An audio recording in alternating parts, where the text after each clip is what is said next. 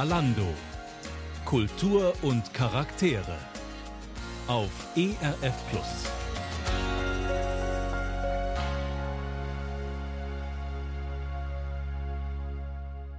Sexualität kann eine große Macht über Menschen bekommen und viele schädliche Auswirkungen haben, wenn sie nicht in der Verantwortung vor Gott gelebt wird. Menschen, die von ihrer Sexualität beherrscht werden, respektieren oft kaum noch Grenzen, brechen ihre Ehen und wenn entsprechende Neigungen da sind, missbrauchen sie oft auch Minderjährige und Kinder. Bei den missbrauchten Menschen hinterlässt das oft schlimme Wunden und Prägungen, die ihnen noch viele Jahre zu schaffen machen. Bei Dorothee Wittmer war das so. Sie hat schon in jungen Jahren sexuellen Missbrauch erlebt. Dorothee und ihr Mann Peter sind heute unsere Gäste bei Kalando und werden ihre Geschichte erzählen und natürlich auch begründen, warum es ihnen ein Anliegen ist, den christlichen Glauben hineinzutragen ins Rotlichtmilieu. Ganz herzlich willkommen zu dieser Sendung, sagen Wolfgang Henrich in der Tontechnik und Rolf-Dieter Wiedenmann am Mikrofon. Die Sendung redaktionell vorbereitet hat meine Kollegin Christine Keller.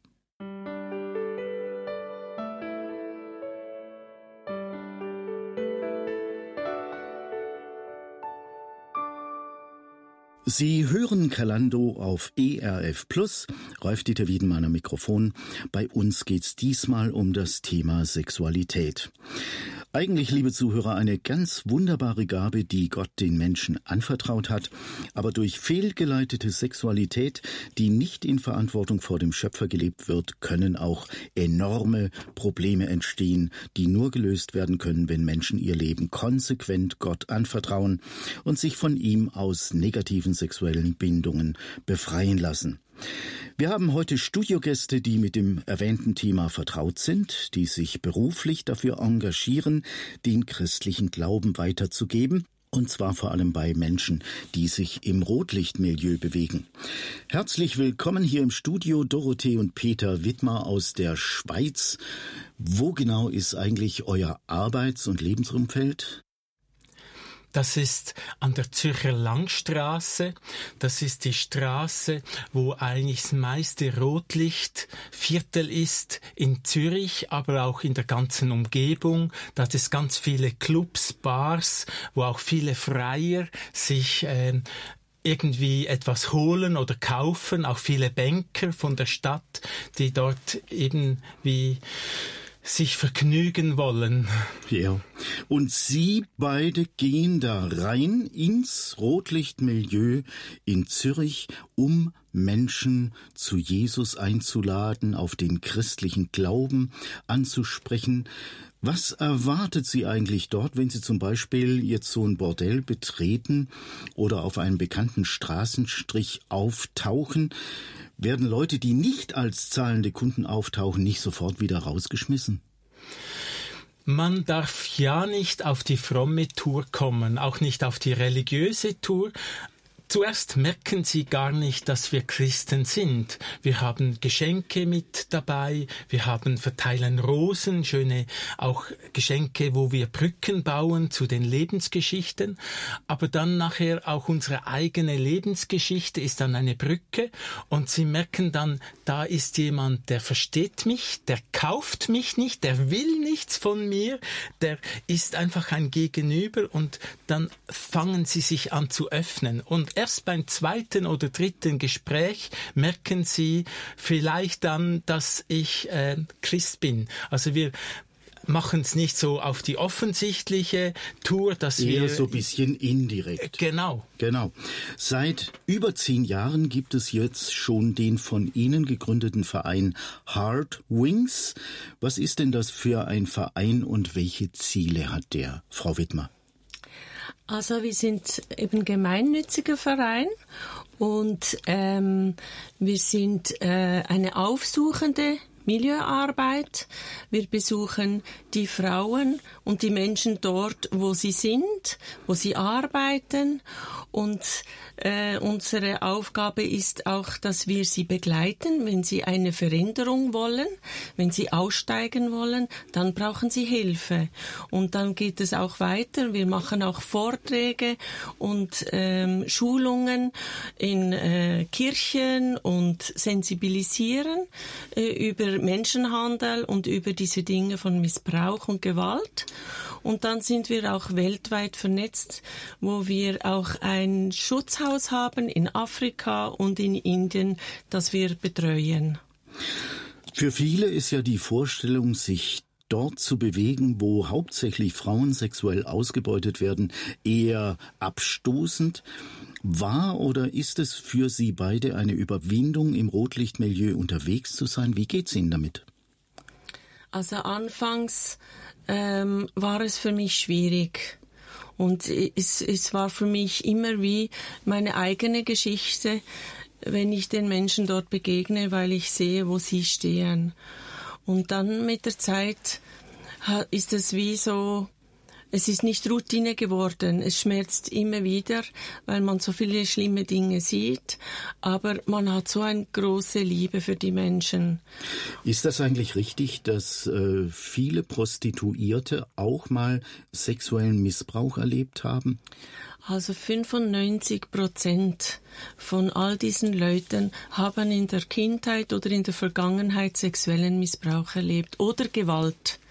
Ja. Das kann auch Gewalt sein. Wenn Sie jetzt da reinkommen in so ein Bordell und äh, versuchen, mit einer Prostituierten ins Gespräch zu kommen, welche Schritte sind da nötig? Das erste ist, dass man sich mit dem Zuhälter anfreundet, weil wenn man den Zuhälter nicht äh, gewinnt, darf man gar nicht rein. Es hat immer eine Kamera vor dem Club. Und so kommen wir immer zuerst mit dem Zuhälter ins Gespräch, erklären auch unsere Arbeit. Und dann lässt er uns rein hört dann manchmal auch zu, was wir reden.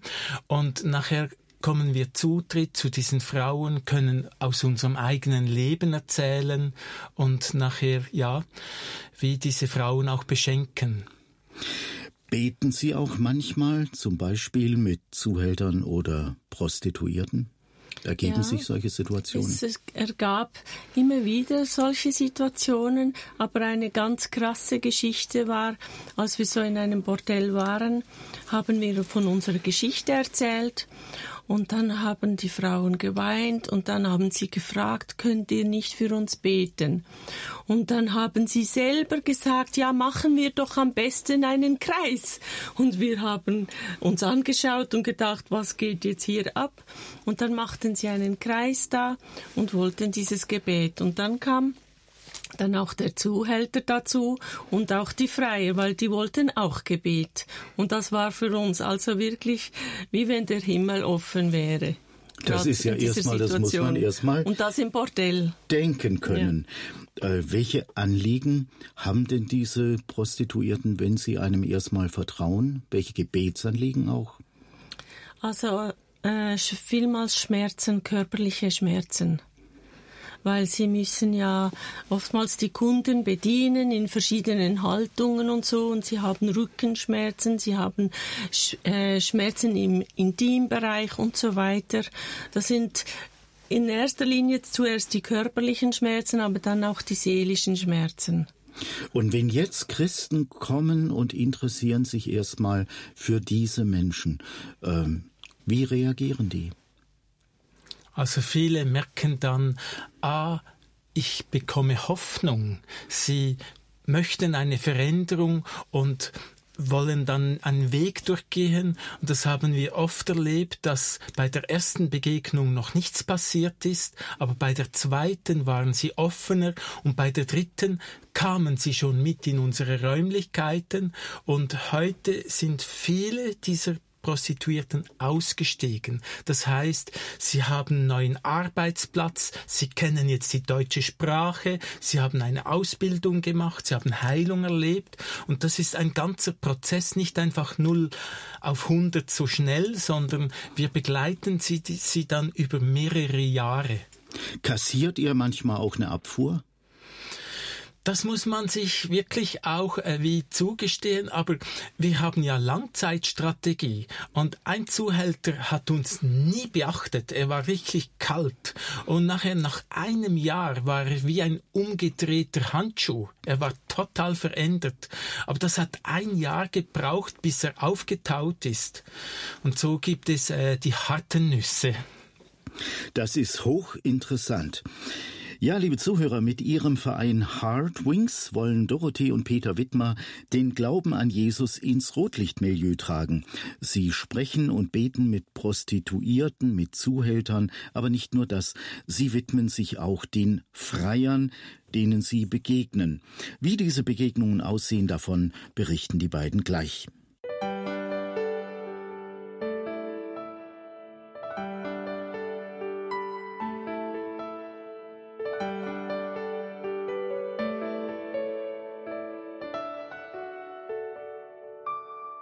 Kalando heißt diese Sendung, liebe Zuhörer, die Sie da gerade hören. Rolf-Dieter Wiedenmann am Mikrofon. Ich unterhalte mich mit Dorothee und Peter Wittmer aus der Schweiz. Das Ehepaar hat vor über zehn Jahren in Zürich den Verein Hardwings gegründet, der den Glauben an Jesus und seine Botschaft der Liebe auch zu Prostituierten, aber genauso auch zu Freiern und Zuhältern bringen will. Wie schaffen Sie das eigentlich mit Freiern und Zuhältern in Kontakt zu kommen, wenn Sie in so einem Bordell unterwegs sind? Die lassen sich doch nicht so einfach in Gespräche verwickeln, kann ich mir vorstellen.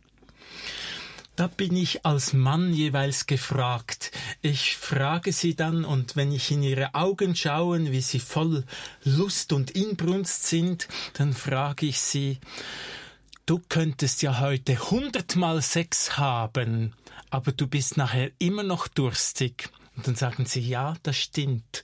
Und dann sind wir schon im tiefsten Gespräch, weil es ist eine Sexsucht dahinter. Es ist ein Suchtverhalten und das kennen wir selber, weil ich war selber als junger Mensch, äh, habe ich Aufklärung durch eine mir bekannte Frau erlebt im Alter von sieben Jahren durch sexuelle Pornohefte und so weiter.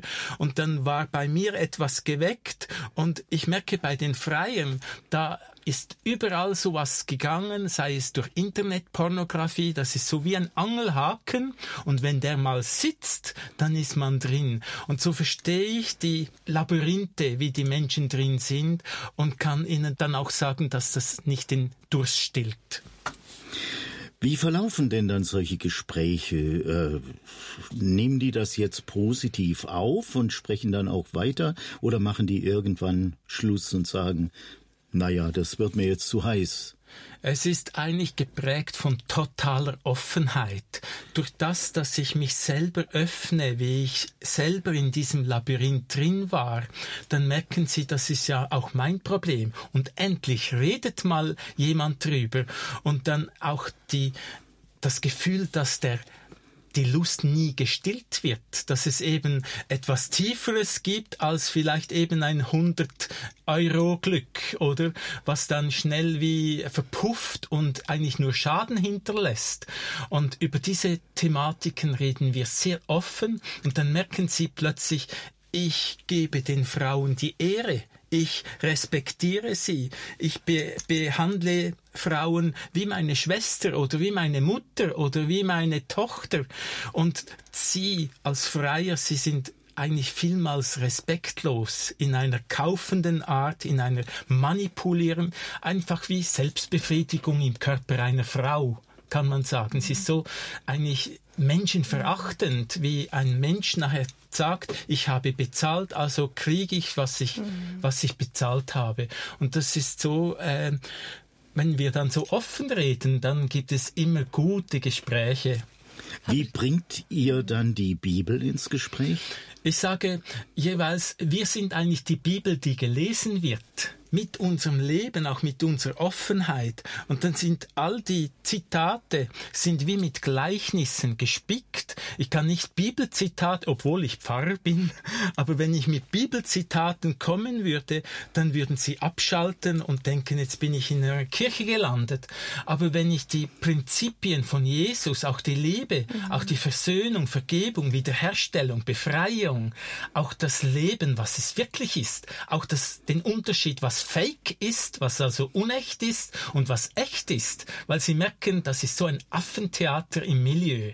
Es ist wie ein, eine große Kulisse und jeder meint, das wäre echt, aber dann rede ich übers Echte. Was ist dann echte Liebe? Und dann merken sie, oh, das geht um etwas Göttliches. Und da kommt natürlich das Wort Gottes rein, aber es ist nicht so plump, so mit Zitaten oder, also ich kenne sie und ich bringe sie, aber ich übertrage sie. Dorothee, wie erleben Sie solche äh, Besuche im Bordell? Werden Sie angemacht? Das hat es auch schon gegeben, ja, dass dann Männer halt zu mir kommen und ein bisschen checken oder irgendwie sagen, ja, was, was macht ihr da? Und das bringt ja nichts. Und manchmal wird man schon auch nicht so nett behandelt. Aber meistens ist es auch so, dass wir gerade wenn man über die eigene Geschichte spricht und eben nicht mit der Religion ins Haus fällt, sondern einfach die Menschen abholt dort, wo sie sind, auch die Freier, die Männer und, und die Frauen, dann sind sie eigentlich sehr offen und sind bewegt, weil wir wie ein Gegenüber sind von all dem, wo sie ja drin sind. Und, und sie spüren nicht unsere Ablehnung, sondern unsere Liebe. Und darin spiegelt sich dann auch die Liebe des Vaters im Himmel. Sind Sie auch schon mal in gefährliche Situationen gekommen? Es hat auch schon heikle Situationen gegeben, aber das Gute ist, wir haben uns dann mit der Zeit angeschrieben mit so Badges, die wir um den Hals tragen. Dann merken sie, ah, wir sind nicht irgendwie ein Konsument oder ein Zuhälter oder ich verkaufe nicht meine Frau, sondern wir sind eine offizielle gemeinnützige Organisation. Aber einmal, und da mussten wir auch Lehrplätze machen, also Lehr, äh, äh, Lehrerfahrungen. Ja, ja. und dann äh, haben wir jemandem nicht Kaffee gegeben. Wir verteilen manchmal Kaffee oder beste Schokolade, Geschenke. Und da war so ein Typ, der wollte auch so ein Geschenk. Wir haben gesagt, nee, das ist nur für die Frauen. Und dann wurde er einen Moment hässig. Und dann haben wir, wir gemerkt, es ist gut, wenn wir jedem Menschen, auch wenn jemand jetzt, auch ein Zuhälter mal ein Geschenk will, lieber nicht die Konfrontation suchen, als dass man irgendwie zwei, drei Zähne verliert. Aber das haben wir dann zum Glück nicht. Er hat sich wieder beruhigt. Ja, manche haben ja dann auch Probleme mit ihren Aggressionen halbwegs vernünftig umzugehen. Und das wäre auch so eine Frage, die sich jetzt irgendwie nahtlos anschließt. Es sind ja schon Leute, diese Zuhälter, die teilweise den Frauen das Leben zur Hölle machen. Habt ihr da nicht auch sowas wie Hemmungen oder blöde Gefühle, wenn man sich mit denen jetzt mal unterhält? Das Krasse ist, die haben eben auch selber Lebensgeschichten. Viele dieser Zuhälter haben Missbrauch erlebt von Frauen, dass sie von Nachbarn sexuell Nachbarinnen sexuell verführt wurden und danach einen Frauenhass bekommen haben und nachher umgekippt sind und nachher das beruflich machen und so wenn es erklärt nicht, was sie machen, rechtfertigt nicht, aber es zeigt, dass die Täter auch gefangen sind in einem System. Und so haben wir mit der Zeit immer mehr auch ein Herz bekommen für die Freier und für die Zuhälter. Und auch solche haben Veränderung erlebt. Aber es gibt auch manchmal Situationen, wo wir sehen, dass Frauen geschlagen werden oder wirklich leiden, zittern und weinen und schlimme äh, Verhältnisse sind, wo man merkt, sie sind eingeschlossen in dem Haus, sie können nicht fort. Dann gibt es auch Momente, wo wir dann Hilfe holen oder Polizei rufen. Das wird natürlich auch nicht jedem passen. Nein. Äh, der das dann eigentlich befürwortet. Ja, liebe Zuhörer, Dorothee und Peter Wittmer sind in Zürich auch im Gespräch mit Freiern und Zuhältern, um ihnen von Gott zu erzählen. Sie widmen sich Menschen, die in vielen Fällen Frauen ausbeuten, auch ihnen gilt die Liebe Gottes und das sagt und lebt eine Frau, die in jungen Jahren sexuellen Missbrauch erlebt hat. Nach einer kleinen musikalischen Pause mehr darüber.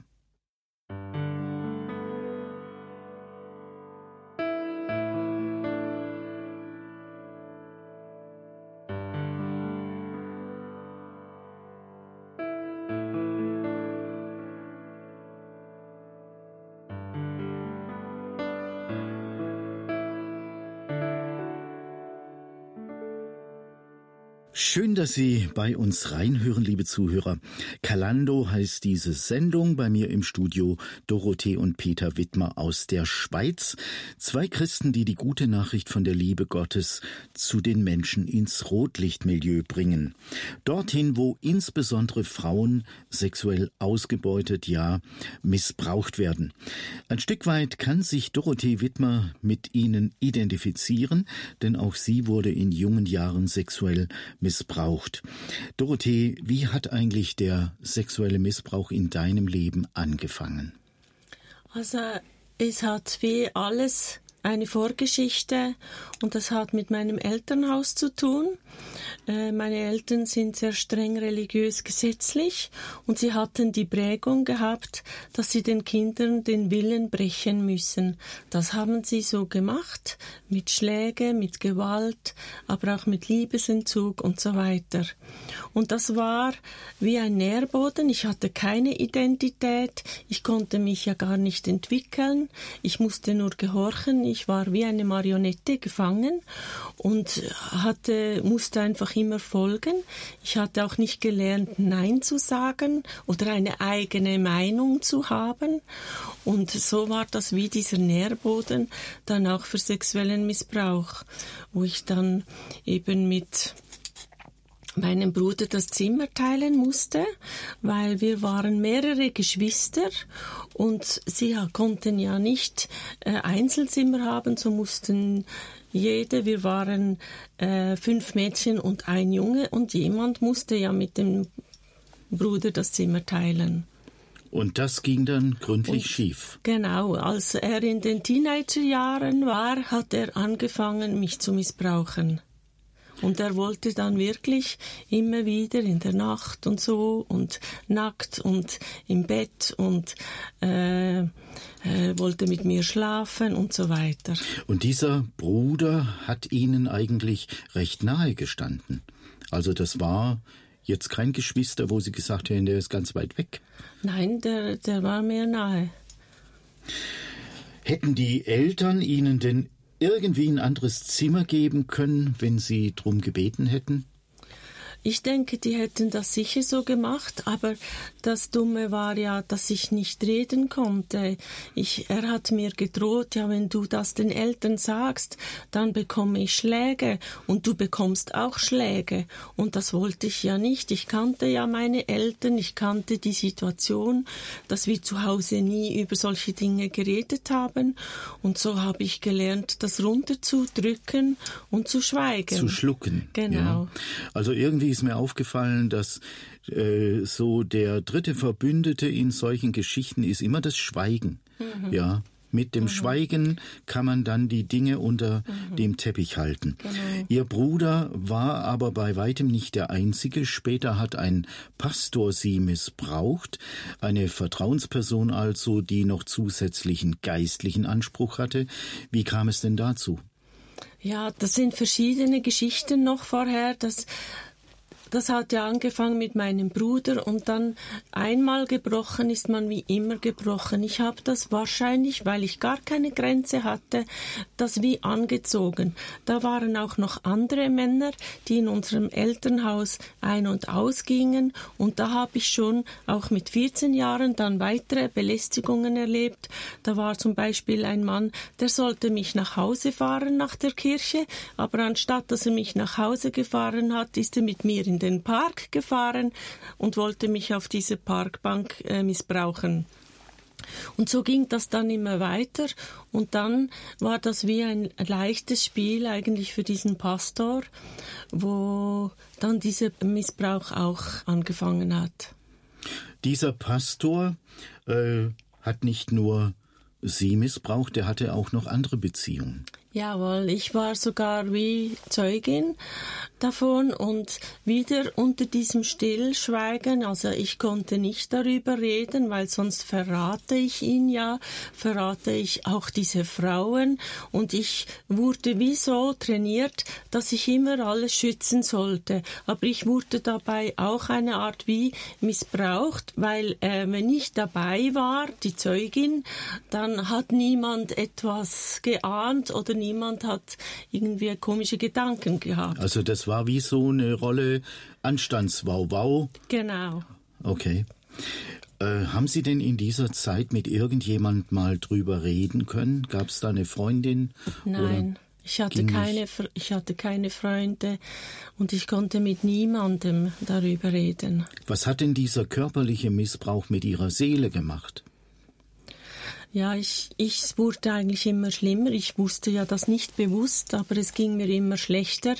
Mit Mühe und Not äh, konnte ich die Ausbildung machen, aber das war ganz hart. Und ich habe viel gefehlt in der Ausbildung und auch nachher am Arbeitsplatz. Und ich wurde immer ähm, depressiver, ich habe mich sehr zurückgezogen, ich hatte mit äh, keinen, keinem Kontakt und so ähm, war ich einfach wie in meiner Welt. Und ich habe auch viele Träume gehabt in der Nacht, so Angstträume und ja. Wie lang ging das eigentlich, dieser Missbrauch durch den Pastor? Das ging fünf bis sechs Jahre. Das war also ein richtig langer Zeitraum. Ja. Ist das irgendwann durchbrochen worden? Ja, das hat sich zugespitzt, weil die Übergriffe haben auch zugenommen und mein Zustand hat sich immer mehr verschlechtert. Und ich habe dann auch immer mehr Selbstmordgedanken gehabt und ich war immer mehr verzweifelt. Und ähm, ich sah einfach keine Lösung. Und ich hatte es mal dann einem anderen Pastor, habe ich es dann verraten, aber das ging, der Missbrauch ging weiter.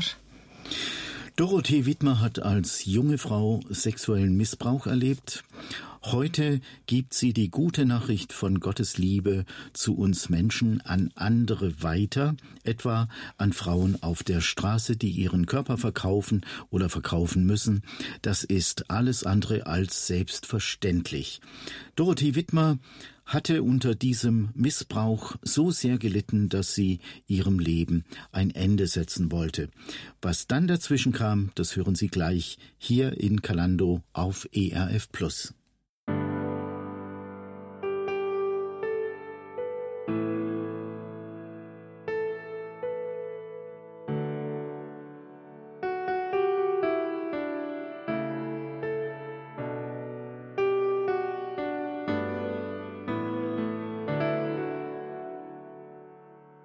Hören die Sendung Kalando. Bei mir im Studio Peter und Dorothee Wittmer aus der Schweiz. Die beiden haben den Verein Heartwings gegründet und ihre Arbeit besteht darin, die gute Nachricht von Gottes Liebe dorthin zu bringen, wo Menschen körperliche Liebe kaufen wollen, ins Rotlichtmilieu nämlich.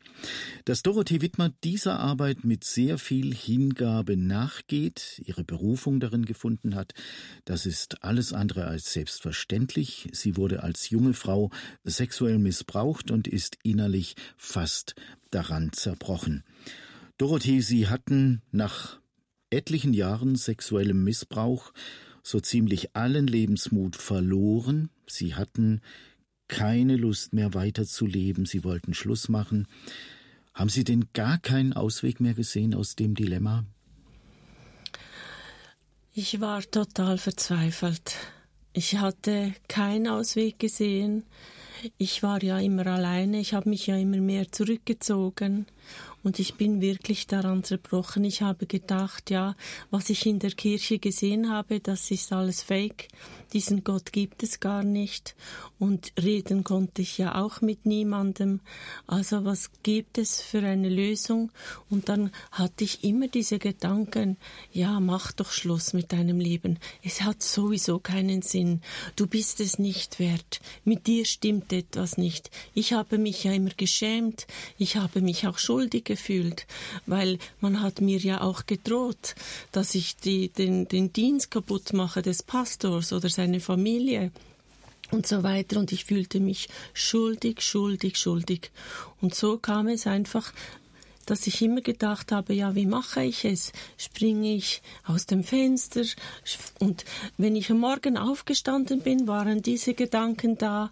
Am Abend, wenn ich ins Bett gegangen bin, waren diese Gedanken da. Wenn ich von der Arbeit heimkam, waren diese Gedanken da. Und wenn man etwas immer wieder denkt, dann macht man es. Und so kam dieser Tag. Dann habe ich Medikamente gekauft, ich habe Alkohol gekauft und habe das alles eingenommen.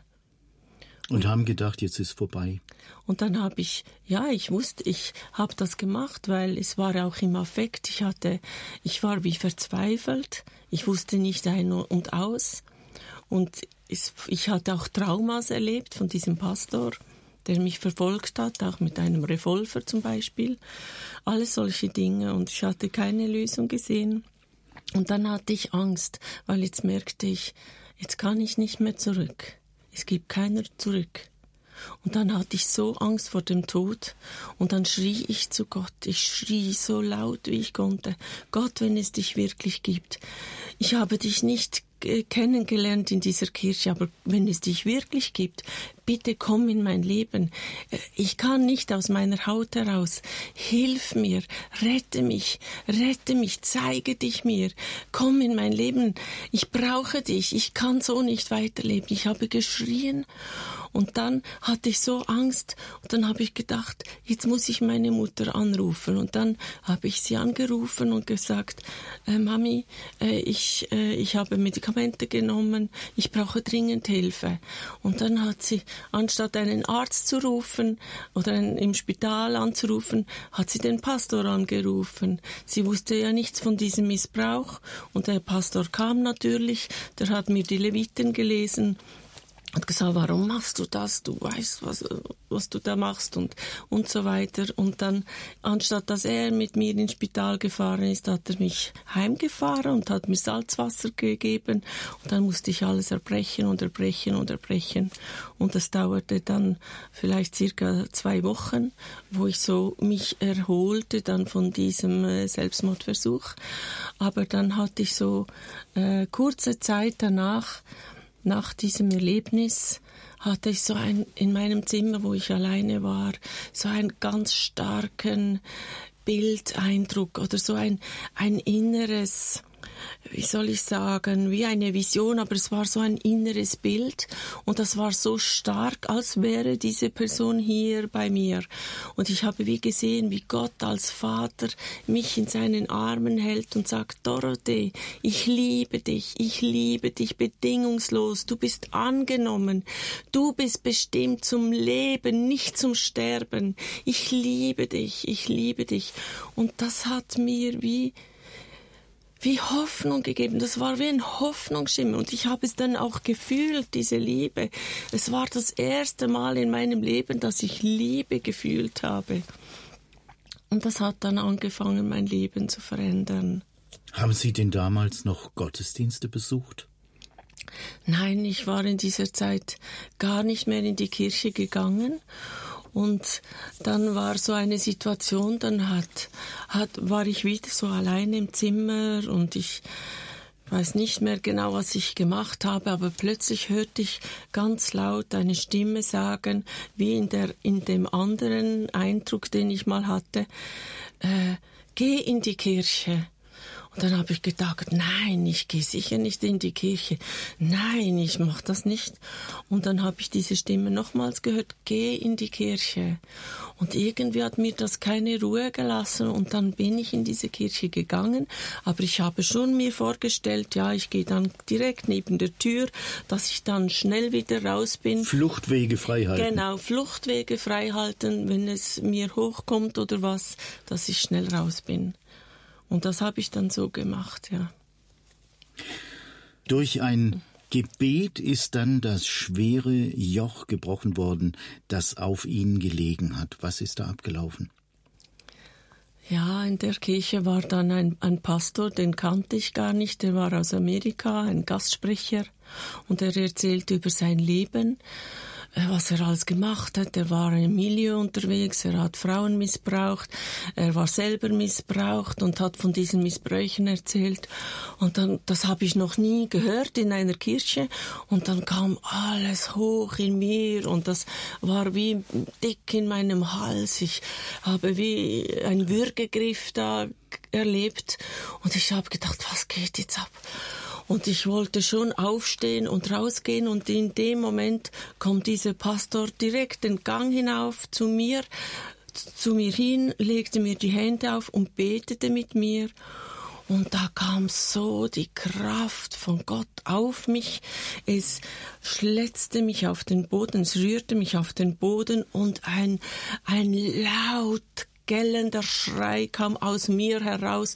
All diesen Schmerz, den ich jahrelang runterdrückte, kam heraus. Und das war so, äh, das ging wie durch Mark und Bein. Und dann war es still am Boden. Ich lag am Boden und war da still. Und das hat sich so angefühlt, wie wenn ein Joch auf meinen Schultern zerbrochen ist. Das, ich habe es wie fast gehört wie einen Knall. Und als ich dann später aufstand, dann musste ich lachen. Ich habe mich plötzlich wie auf Wolke 7 gefühlt, wie wenn ich fliegen würde. Das war, da war plötzlich so diese Leichtigkeit. Ich konnte wie aufrecht stehen und ich konnte wieder lachen. Und das war so stark, einfach dieses Erlebnis. Das hat dann mein Leben auch verändert. In der Folge haben sie es sogar hinbekommen, den Tätern, die ihnen übel mitgespielt haben, zu vergeben. Ja, das war dann so die Grundlage. Es war dann ein langer Prozess natürlich, aber da ist der, das Joch des Hasses und der Zerstörung und des Todes ist wie gebrochen. Und dann kam wirklich die Heilung rein. Und natürlich, ich hatte noch die Wunden und das schmerzte alles noch.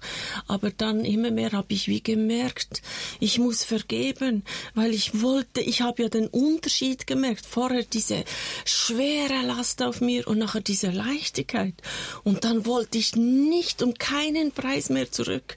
Und dann habe ich gemerkt, jetzt muss ich kämpfen. Jetzt will ich vergeben, weil ich habe gemerkt, wenn ich nicht vergebe, kommt dieser Hass wieder zurück und nimmt mich wie vorher wieder gefangen. Und dann habe ich vergeben, zuerst in meinem Kopf, in meinen Gedanken. Ich habe gekämpft unter der Dusche oder am Arbeitsplatz. Immer wenn es wieder kam, dann habe ich gesagt, und ich vergebe und ich vergebe manchmal unter Tränen. Ich war ganz allein, ich war kein Therapeut da, da war kein Seelsorger da, weil niemand wusste ja um diese Geschichte. Aber das war wie eine Sache zwischen mir und Gott und das war so stark. Und immer stärker wurde ich auch in dieser Sache, dass mit der Zeit ich keine Schmerzen mehr empfunden habe. Welche Rolle hat Jesus gespielt? Ja, Jesus hat eine ganz große Rolle gespielt, weil er mir vergeben hat und er hat mich da rausgeholt. Da war ja kein Mensch, kein Psychiater hat mir geholfen, kein Pastor konnte mir helfen, da war niemand, kein Freund. Aber ich habe Jesus erlebt, wie er mich eben verändert hat, wie er mich raus, wie er mir die Freiheit geschenkt hat, die, die Heilung, die Versöhnung und eben die diese Ketten, wo ich so gefangen drin war, die sind gebrochen.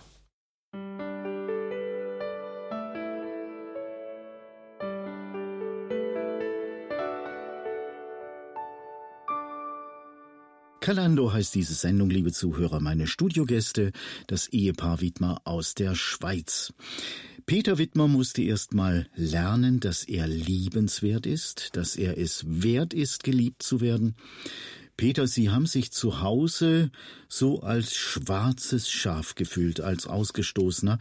Dabei sind Sie eigentlich ganz behütet aufgewachsen. Woher kam denn dieses Gefühl, schwarzes Schaf? Es war erstens mal die Familienkonstellation. Ich war so wie ein Sandwich-Kind sprich im Sandwich gefangen. Das heißt, mein Bruder war der Älteste, der Bruder, der Sohn, und dann kam die Schwester, das Mädchen, hoch ja, in der Annahme. Und dann der Jüngste, das war mein jüngerer Bruder, der war der Jüngste. Und ich war dann mittendrin das dritte Rad am Wagen, oder ich weiß nicht, ja. wie man dann sagen konnte.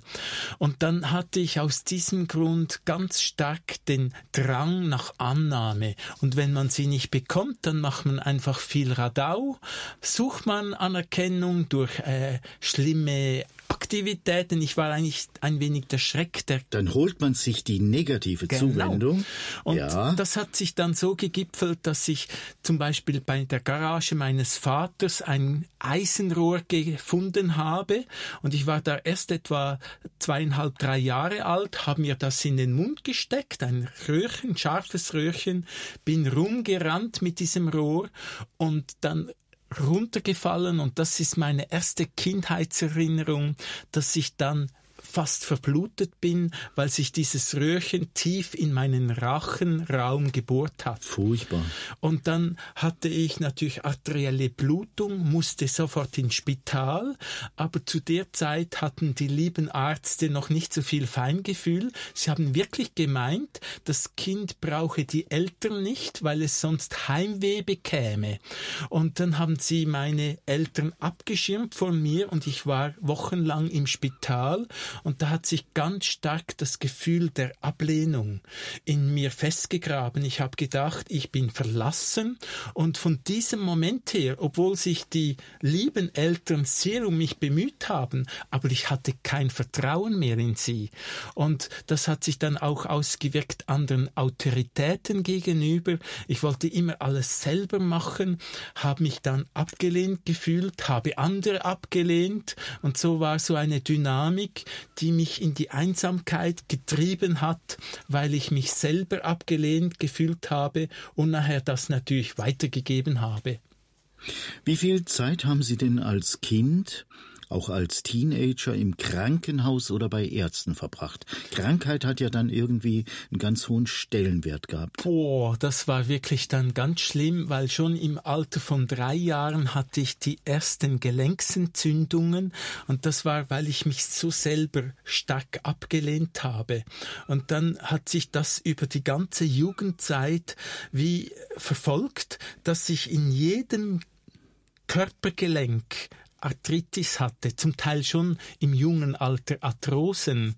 Und manchmal Gips äh, Bandagen brauchte, weil mein Körper wie eine Art Polyarthritis hatte, aber auch dann Allergien, ganz schlimm, wo ich sogar allergischen Schock gekriegt habe.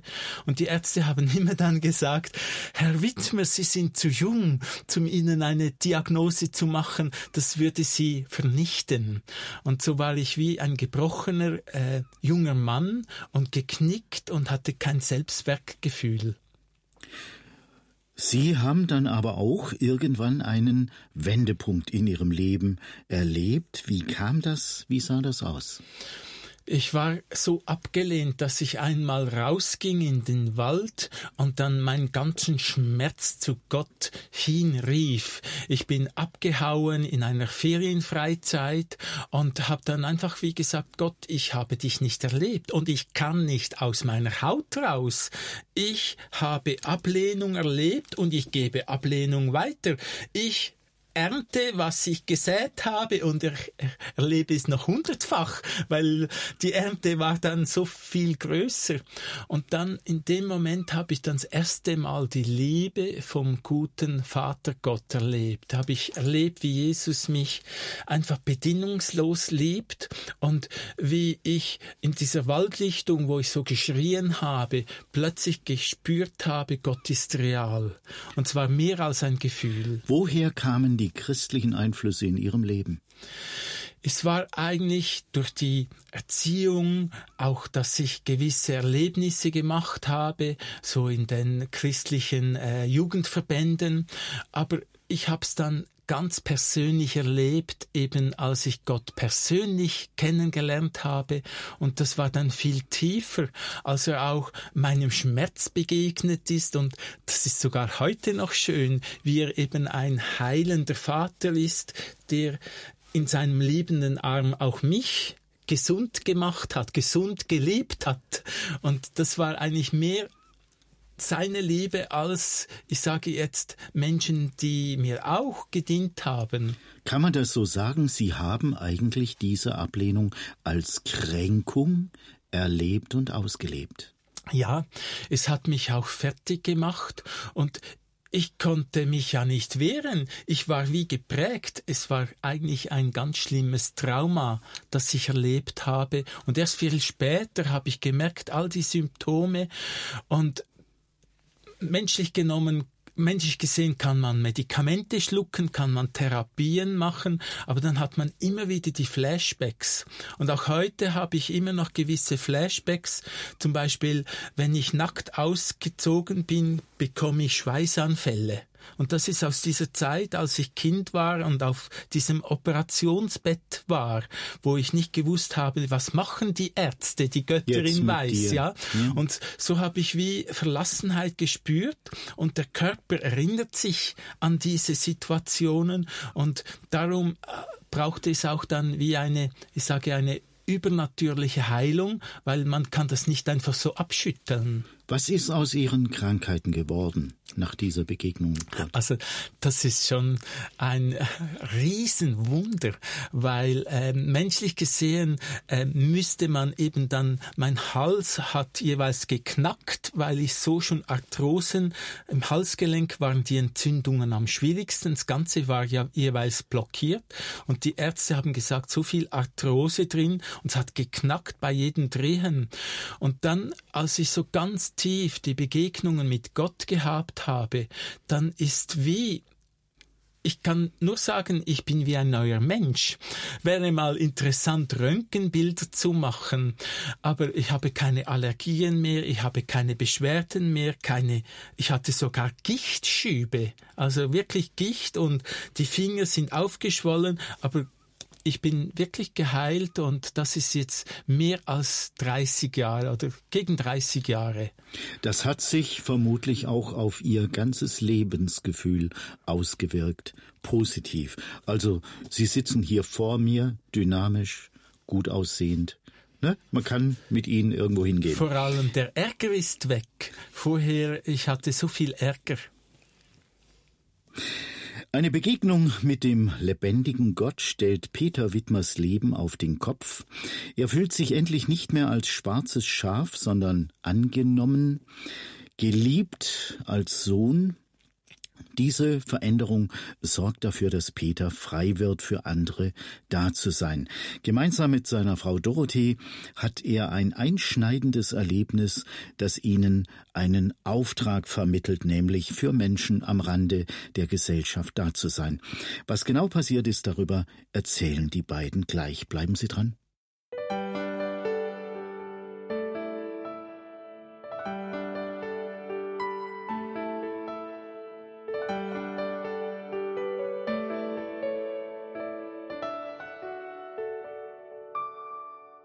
Wir sind in der zweiten Sendestunde unterwegs. Unsere Sendung heißt Kalando. Rolf-Dieter Wiedenmann am Mikrofon. Dorothee und Peter Wittmer aus der Schweiz sind heute meine Gesprächspartner. Mit ihrem Verein Hardwings verfolgen sie das Ziel, den christlichen Glauben zu den Menschen im Rotlichtmilieu zu bringen.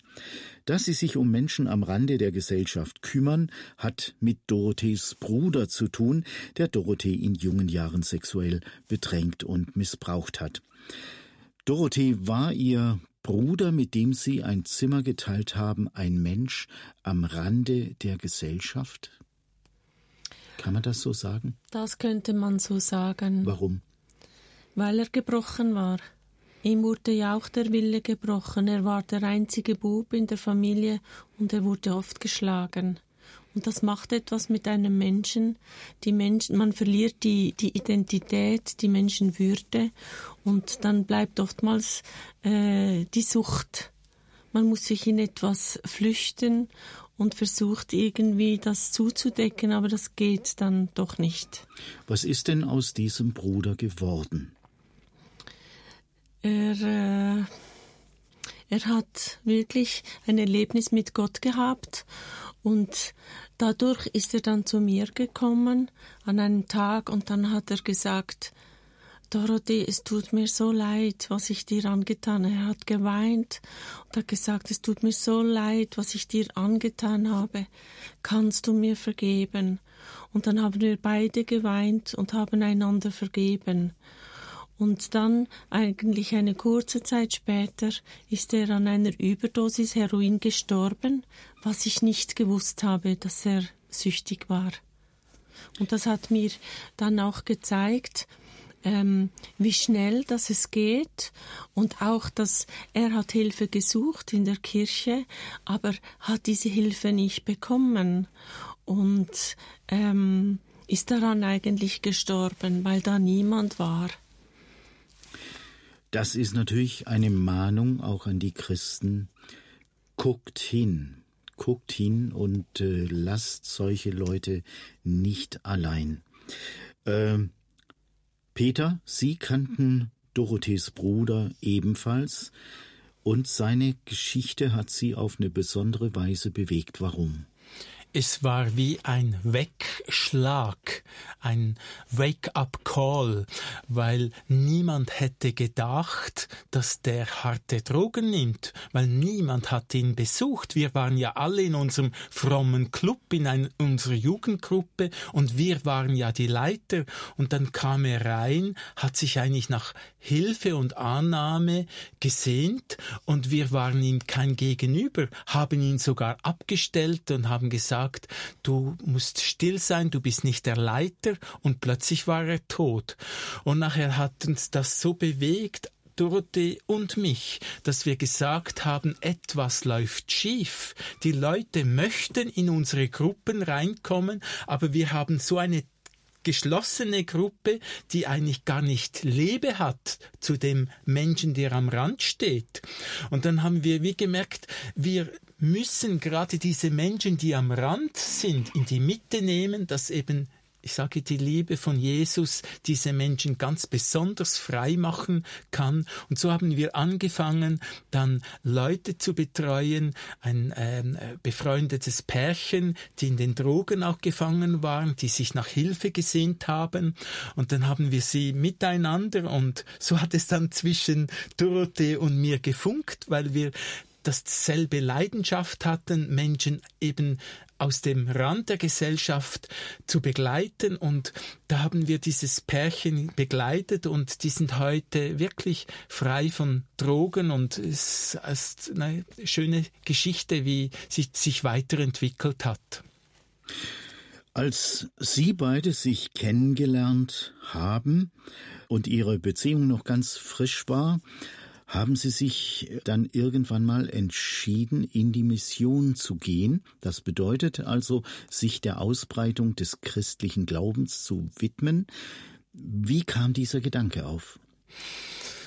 Eigentlich war das äh, eher ein Zufall, weil jemand brauchte eine Lehrerin und das hat dann äh, dieser Pastor eben der äh, Missbrauch gemacht hat, der hat dann Dorothee gefragt, ja, äh, es braucht jemand als Lehrerin, das wäre vielleicht etwas für dich.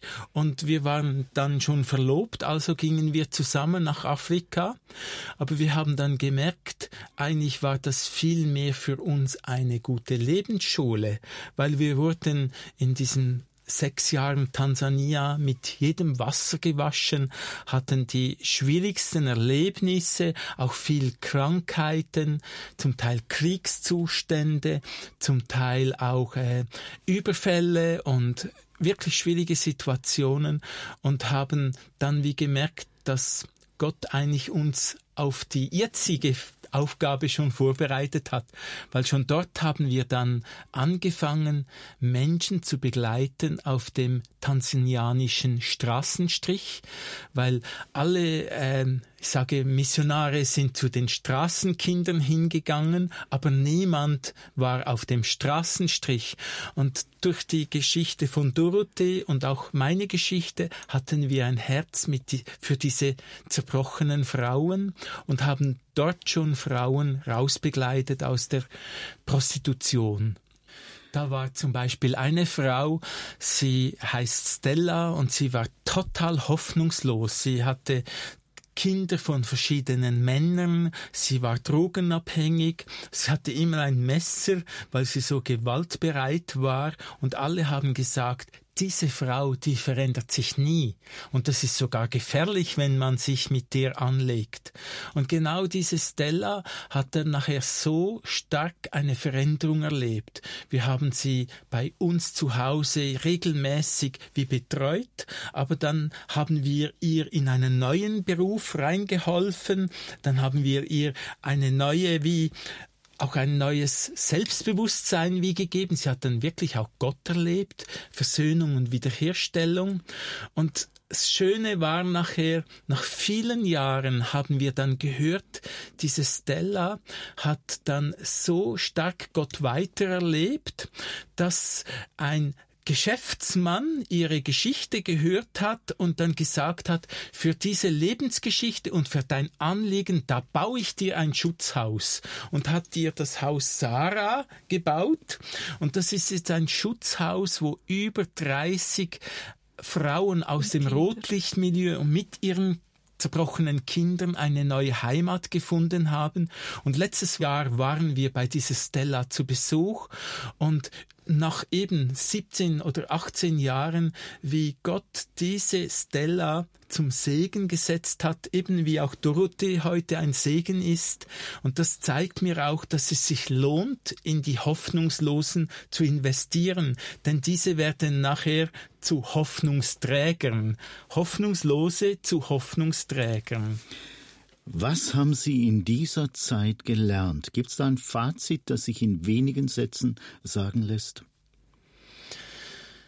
Eigentlich, dass wir ganz abhängig werden müssen wir waren vorher von uns selbst überzogen, haben gedacht, wir gehen zu den Afrikanern und zeigen, was da Sache ist, aber wir haben dann so viel von ihnen gelernt, auch zum Beispiel zu beten, weil die haben so ein Brennen fürs Gebet. Sie treffen sich am Freitagabend über die ganze Nacht mit Singen und so weiter.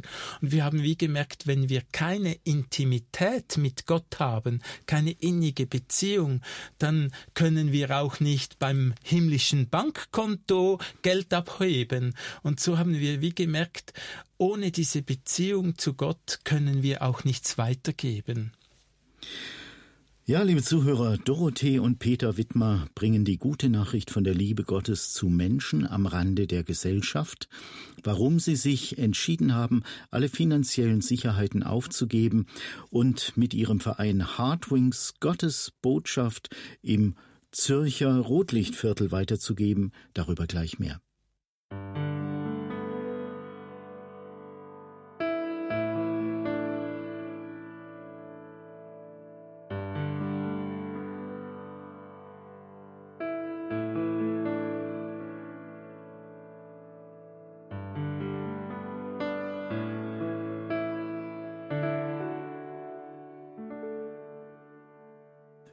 Studiogäste bei Kalando diesmal Dorothee und Peter Wittmer, die aus der Schweiz angereist sind.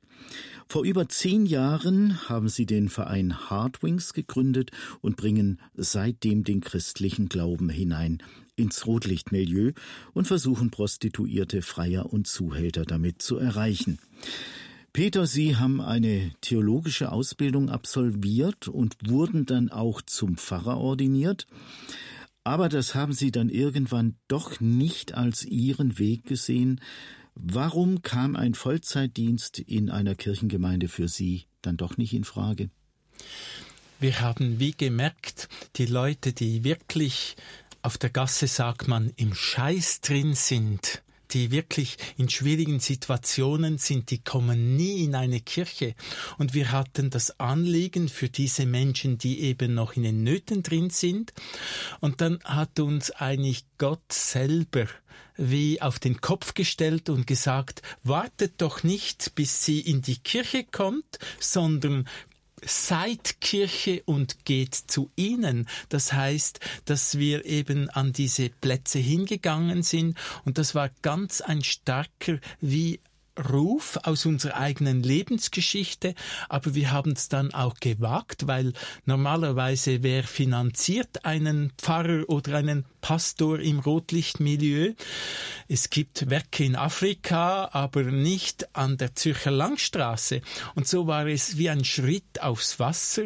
Aber in dem Moment, wo wir gegangen sind und diese Arbeit angefangen haben, dann hat Gott uns übernatürlich durch viele Spender, die wir gar nicht gekannt haben, versorgt. Und das ist wie bis zum heutigen Tag, dass wir nur staunen, wie eben Gott ein Herz hat für diese Menschen, die nicht in die Kirche reinkommen. Wie kamt ihr denn konkret auf diese Idee, den Verein Hardwings zu gründen? Das war eigentlich der Steuerbeamte. Der hat gesagt, Herr Wittmer, Sie kriegen immer da Spenden rein. Irgendwie sollte man ein rechtliches Kleid dieser Arbeit geben. Sie sind ja nicht selbstständig, wollen wir nicht einen Verein draus machen? Und so kam die Idee, nachher einen Verein, gemeinnützigen, zu machen, dass es auch äh, Spendenbefreiung und so weiter gibt in der Schweiz. Und so kam die Idee, aber es war natürlich nichts technische Machen des Vereines, sondern es war vielmehr unsere eigene Geschichte und der Zugang. Und wir haben dann gemerkt, schon in Afrika, dass so viele Menschen in in Menschenhandel verstrickt sind, sei das durch Zwangssituationen, durch völlige Armut, durch sklavenhafte Bedingungen, wie sie arbeiten müssen, eben nicht der Traumjob im Rotlichtmilieu, wo man 1000 oder 2000 Mark in einem Tag verdient, sondern wie eine Kuh behandelt wird, die nur geschlagen wird. Und wir haben ja den Tierschutz, der schaut für die Kühe und für die Hunde, vier Pfoten oder so. Aber für diese Frauen im Sexbusiness, da gibt es keine Lobby. Und wir haben wie gemerkt, wir wollen für diese Frauen eine Stimme sein, dass sie eben aus diesen Fängen auch Befreiung erleben und dass man auch über Menschenhandel redet, dass das alles nicht freiwillig ist, sondern mit so viel Druck verbunden ist wie Dorothys Missbrauch, dass es wie eine dauernde Vergewaltigung ist. 20 Mal am Tag, 30 Mal am Tag, manchmal 40 Mal am Tag. Und das ist so menschenverachtend, wenn man das wie denkt. Was geht in einer Frau ab? Wie finanziert sich denn der Verein jetzt? Äh, sind eure Spender gleichzeitig dann Vereinsmitglieder oder? Das frage ich mich manchmal auch, wie, wie wir uns finanzieren, weil wir leben so viele Wunder. Ja. Gerade kürzlich hat eine Fabrik uns eine riesengroße Spende gemacht. Dann haben wir zum Beispiel schon am Anfang, wie gemerkt, wir wollen auch andere Organisationen mit den zehnten Teil von allen unseren Einnahmen wie fördern. Also Schutzhäuser auch im Ausland oder auch sogar staatliche Arbeiten, die sich für Menschenhandelopfer kümmern. Und dann haben wir plötzlich, als wir das angefangen haben, von einer Kirche einen riesengroßen Betrag bekommen, wo sie uns den ganzen zehnten Teil von ihrem Budget geschenkt haben. Und das hat uns dann wieder mal vom Minus ins Plus gebracht. Und so sind es ganz viele kleine Spender, aber auch äh, regelmäßige. Und eigentlich, wir machen gar nicht Fundraising, oder viel zu wenig, weil wir wissen gar nicht so um all diese Zusammenhänge.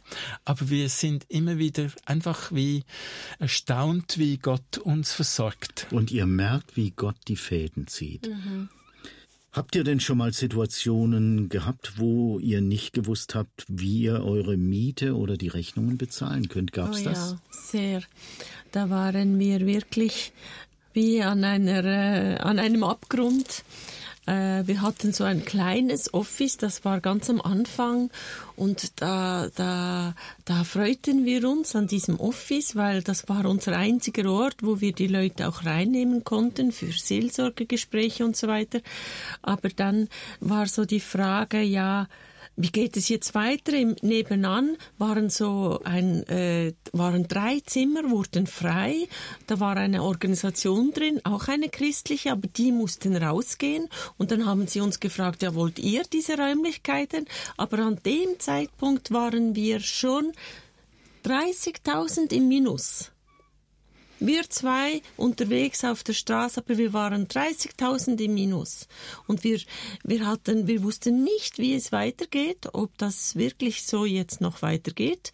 Und wir haben einfach im Vertrauen und im Glauben an einen Gott, der uns aus der Scheiße geholt hat, der uns geholfen hat, haben wir es gewagt und gesagt, ja, wir nehmen diese Räumlichkeiten, obwohl wir im 30.000 im Minus waren. Und dann war dann die Antwort vom Minus zum Plus, dann kam die große Spende und es rutschte alles ins Plus. Und bis heute haben wir alle diese Räumlichkeiten und sogar eben Mitarbeitende. Sie haben ja als Ehepaar zwei Töchter. Äh, wie stehen eigentlich die Töchter zu dem, was Mama und Papa machen? Hm, am Anfang, das war gar nicht so einfach. Die eine Tochter hat dann immer gefragt, du, ist da auf dem Autositz vorher eine, eine Prostituierte gesessen und sie hat sich geekelt. Aber dann plötzlich haben sie gehört, selber von unseren Vorträgen, sie waren dann selber dabei und dann wie gemerkt, ah, der Papa und die Mama, die machen ja eine Arbeit, wo die anderen Leute auch bewundern. Vorher haben sie gedacht, oh, jetzt sind sie einfach wie Straßenwischer, sie kümmern sich nur um den Abschaum. Aber dann hat es gekippt und heute, und das ist so schön, die ältere Tochter, die ist langsam eingestiegen bei uns und das hat auch zu tun gehabt weil ich viel Heilung erlebt habe als Vater, weil ich habe viel Ablehnung auch an meine Töchter weitergegeben. Vor allem im Teenageralter hatte ich nicht diese Liebe, weil ich sie selber nicht erlebt habe. Und als ich dann nachträglich Heilung erlebt habe, hat Gott auch die Beziehung geheilt zu meinen Töchtern. Und die eine Tochter ist jetzt voll eingestiegen und es ist so schön, wie man auch miteinander, wir haben auch anderes, wir größeres Team, aber wie man miteinander unterwegs sein kann. Ja, liebe Zuhörer, Dorothee und Peter Wittmer haben alle finanziellen Sicherheiten aufgegeben, seitdem sie als Vollzeitmissionare im Rotlichtmilieu unterwegs sind. Gott sorgt für sie und auch für die Familie. Welche Pläne und Träume die beiden noch für ihre Zukunft haben, darüber erzählen sie gleich was nach einer kurzen musikalischen Pause.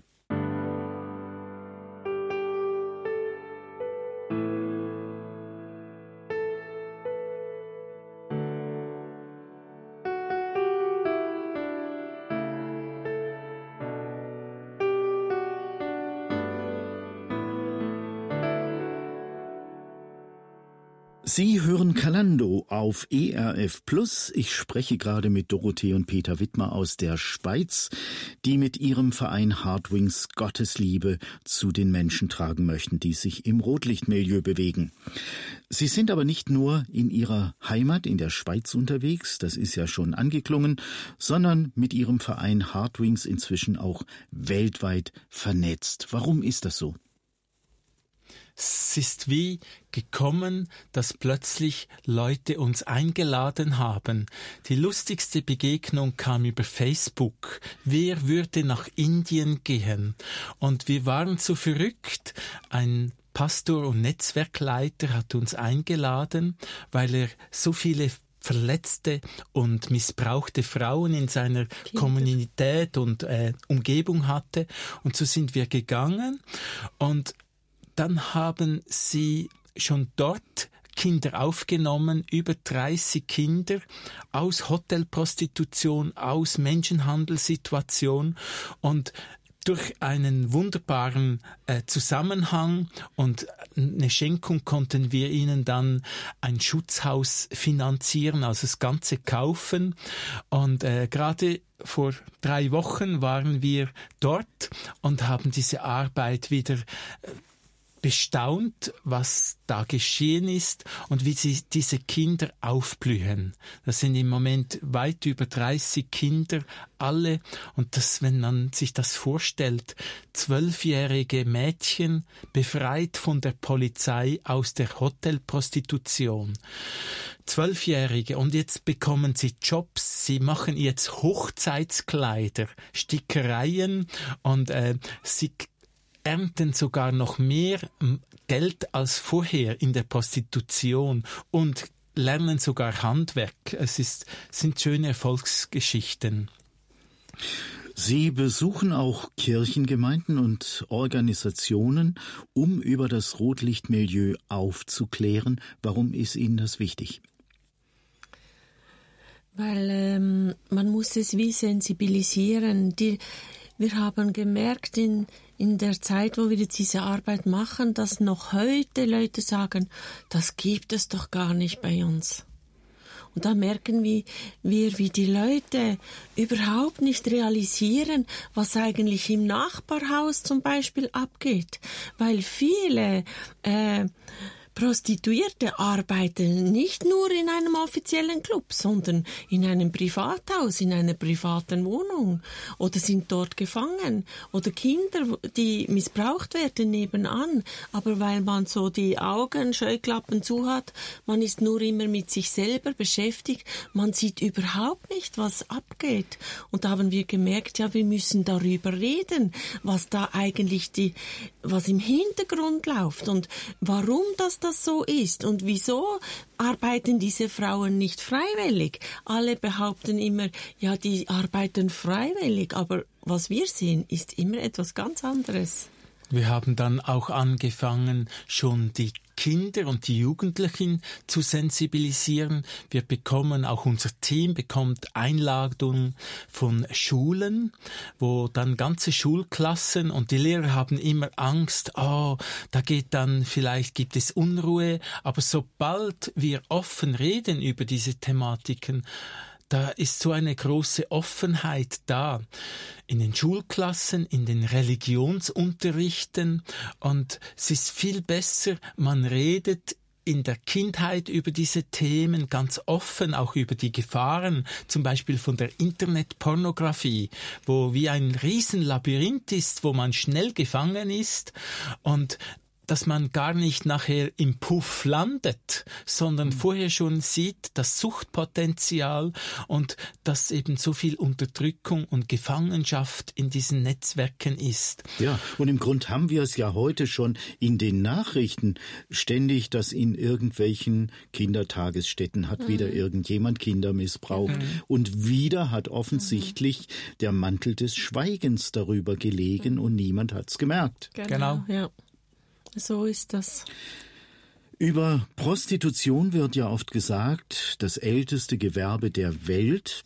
Es gab das schon zur Zeit des Alten Testaments. Es gibt's heute noch und möglicherweise auch in Zukunft.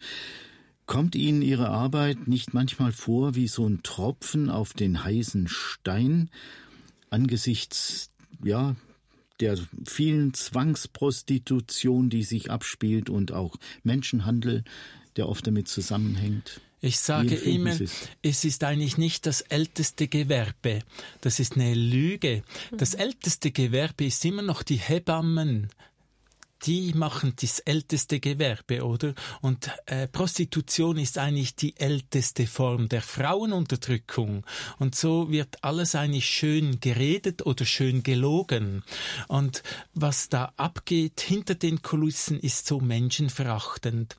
Und darum haben wir wie gemerkt, es braucht, dass man offen drüber redet, dass man reingeht, abtaucht und dann auch die ganze Umgebung verändert. Wir haben dann erlebt, dass sogar Zuhälter ihr Leben ganz auf den Kopf gestellt haben. Und dann ändert sich ein ganzes System. Nicht einfach nur eine Frau, eine einzelne, sondern ein ganzes Netzwerk ändert sich. Und so war es ja auch mit Jesus. Warum hatte er so eine Liebe zu den Prostituierten oder zu den Zöllnern? Das waren zu der Zeit wie die Zuhälter. Und als dann dieser Zöllner, dieser Zuhälter, der Zachäus, sich verändert hat, dann hat ein ganzes Umfeld Veränderung erlebt. Und das ist eigentlich Schöne an unserer Arbeit, dass wie eine Revolution geschieht von der Liebe von Gott. Mutter Teresa äh, hat ja auch so eine Arbeit gemacht und da haben die Leute sie auch gefragt, ja, warum, warum machst du diese Arbeit? Das ist ja wirklich ein Tropfen auf den heißen Stein. Und dann hat sie eine Muschel genommen und sie ins Meer zurückgeworfen und hat damit erklärt, jede Muschel ist dankbar, wenn sie wieder zurück im Meer ist. Und so ist jeder Mensch wertvoll und jeder Mensch, für jeden Einzelnen lohnt es sich, weil es für mich in meiner Geschichte es sich gelohnt hat, wie viel mehr auch für all die anderen Menschen und jeder Einzelne lohnt es sich und es kommt eine Multiplikation daraus. Haben Sie einen Wunsch, eine Vision für Ihre Arbeit, die Sie gerne angehen würden?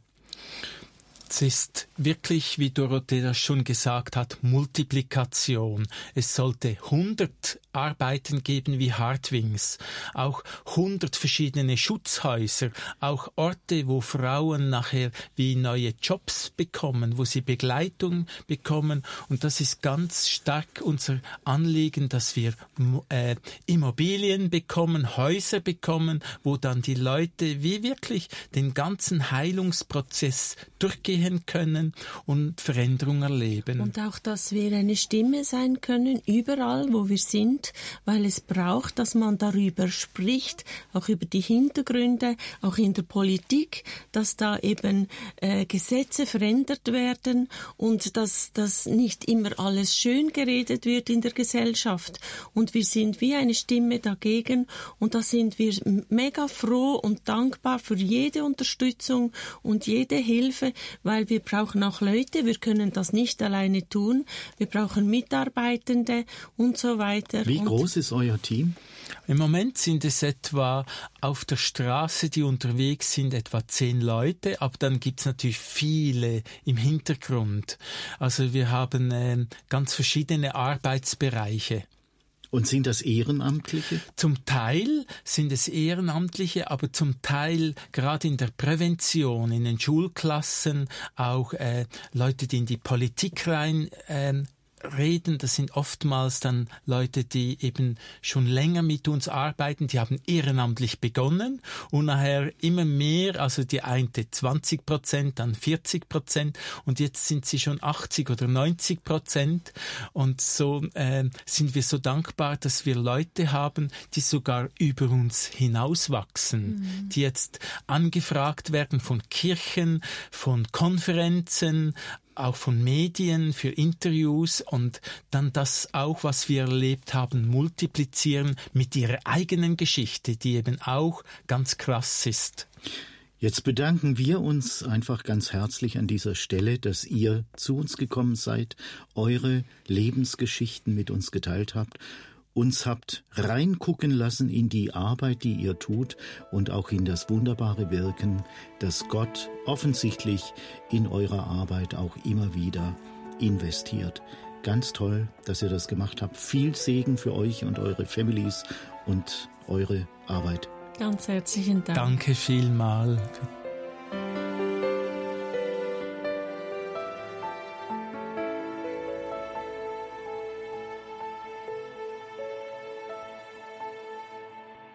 Die Sendung Kalando geht zu Ende, liebe Zuhörer. Im Studio dabei waren heute Dorothee und Peter Wittmer aus der Schweiz.